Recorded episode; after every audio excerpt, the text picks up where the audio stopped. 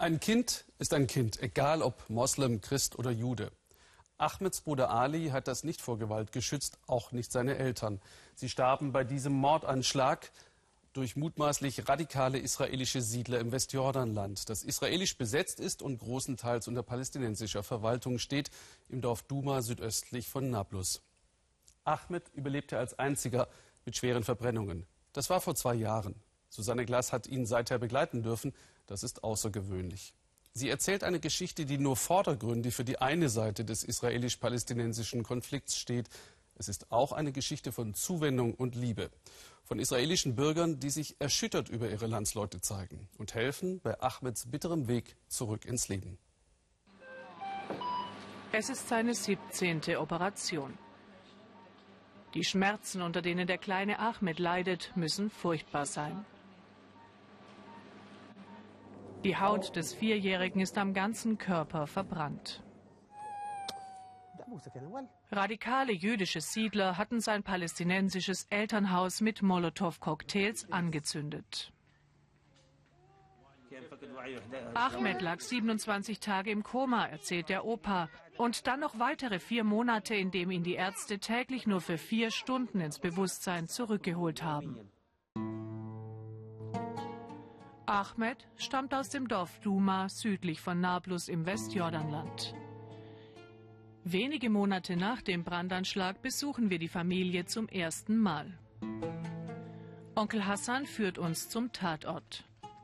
In diesem Haus am Ortsrand haben Ahmed, seine Eltern und sein damals 18 Monate alter Bruder Ali gelebt.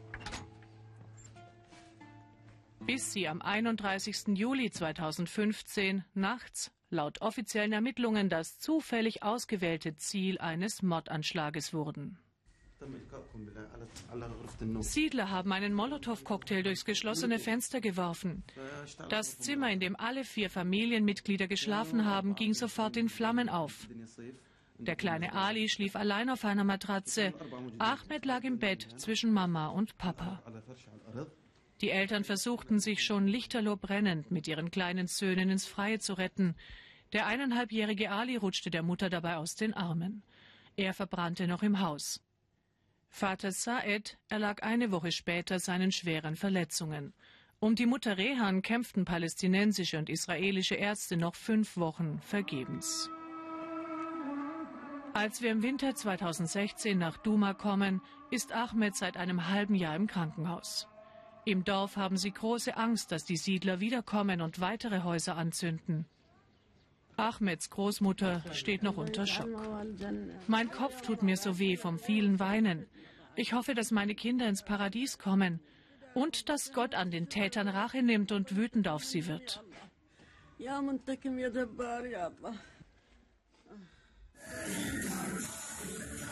Auch die israelische Bevölkerung ist entsetzt, nicht nur über die Tat, sondern auch über solche Bilder. Radikale Siedler bejubeln den Tod des palästinensischen Babys, Ahmeds Bruder. Sie schwenken Bilder des kleinen, bei lebendigem Leib verbrannten Ali. Die Behörden greifen hart durch, nehmen mehrere Teilnehmer vorübergehend fest. Außerdem haben sie den Anführer der radikalen Siedlerbewegung und drei seiner Anhänger als tatverdächtig für den Brandanschlag verhaftet. Die Radikalen hatten ein Manifest veröffentlicht, in dem sie zum Mord an Ungläubigen und Arabern aufrufen. Ihr Ziel ein jüdischer Gottesstaat. Im Frühjahr 2016 erstmals positive Meldungen aus dem Shiba-Krankenhaus in Tel Aviv. Ahmeds Genesung macht Fortschritte. Er kann aufstehen, spielt selbstvergessen mit seinem neuesten Geschenk. Und er hat jede Menge Ablenkung. Täglich besuchen ihn arabische und israelische Freiwillige. Sie wollen ein Zeichen setzen gegen die Wahnsinnstat. Araber oder Jude ist doch egal. Ein Kind ist ein Kind. Wir lieben Ahmed von ganzem Herzen. Wir sprechen zwar kein Arabisch, aber wir verständigen uns auch so. Den Schutzanzug muss Ahmed tragen, weil 70 Prozent seiner Haut verbrannt sind. Er darf darunter nicht in Schwitzen geraten. Sein Besucher will ihn deshalb jetzt zurück ins Zimmer bringen. Aber nein, ich will nicht ins Bett zurück. Ich werde ganz bestimmt nicht schwitzen. Ich will einfach weiterspielen.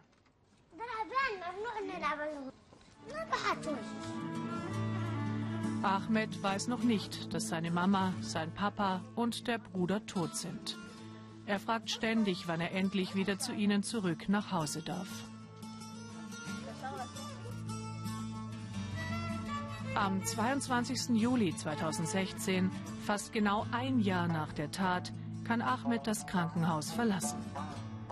Er wird künftig bei seinem Großvater Hussein leben, der mit ihm die ganzen zwölf Monate im Hospital verbracht hat.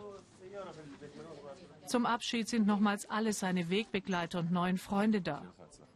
Auch der israelische Chefarzt ist gekommen, um der Familie alles Gute zu wünschen. Ich gehe jetzt nach Hause und ich freue mich so. Endlich. Tschüss, Krankenhaus. Das war's. Der Opa hat Ahmed inzwischen gesagt, dass seine Eltern und der Bruder tot sind. Aber der jetzt Fünfjährige hat noch nicht wirklich begriffen, was das bedeutet. Er weiß auch nicht, dass er weiterhin einmal die Woche zur Kontrolle ins Krankenhaus zurückkehren muss. Und ihm stehen noch unzählige plastische Operationen bevor. Ein Jahr später Jetzt im Sommer 2017 treffen wir Ahmed wieder. Der Opa kümmert sich nach wie vor rührend um den Enkel. Äußerlich scheint es ihm viel besser zu gehen.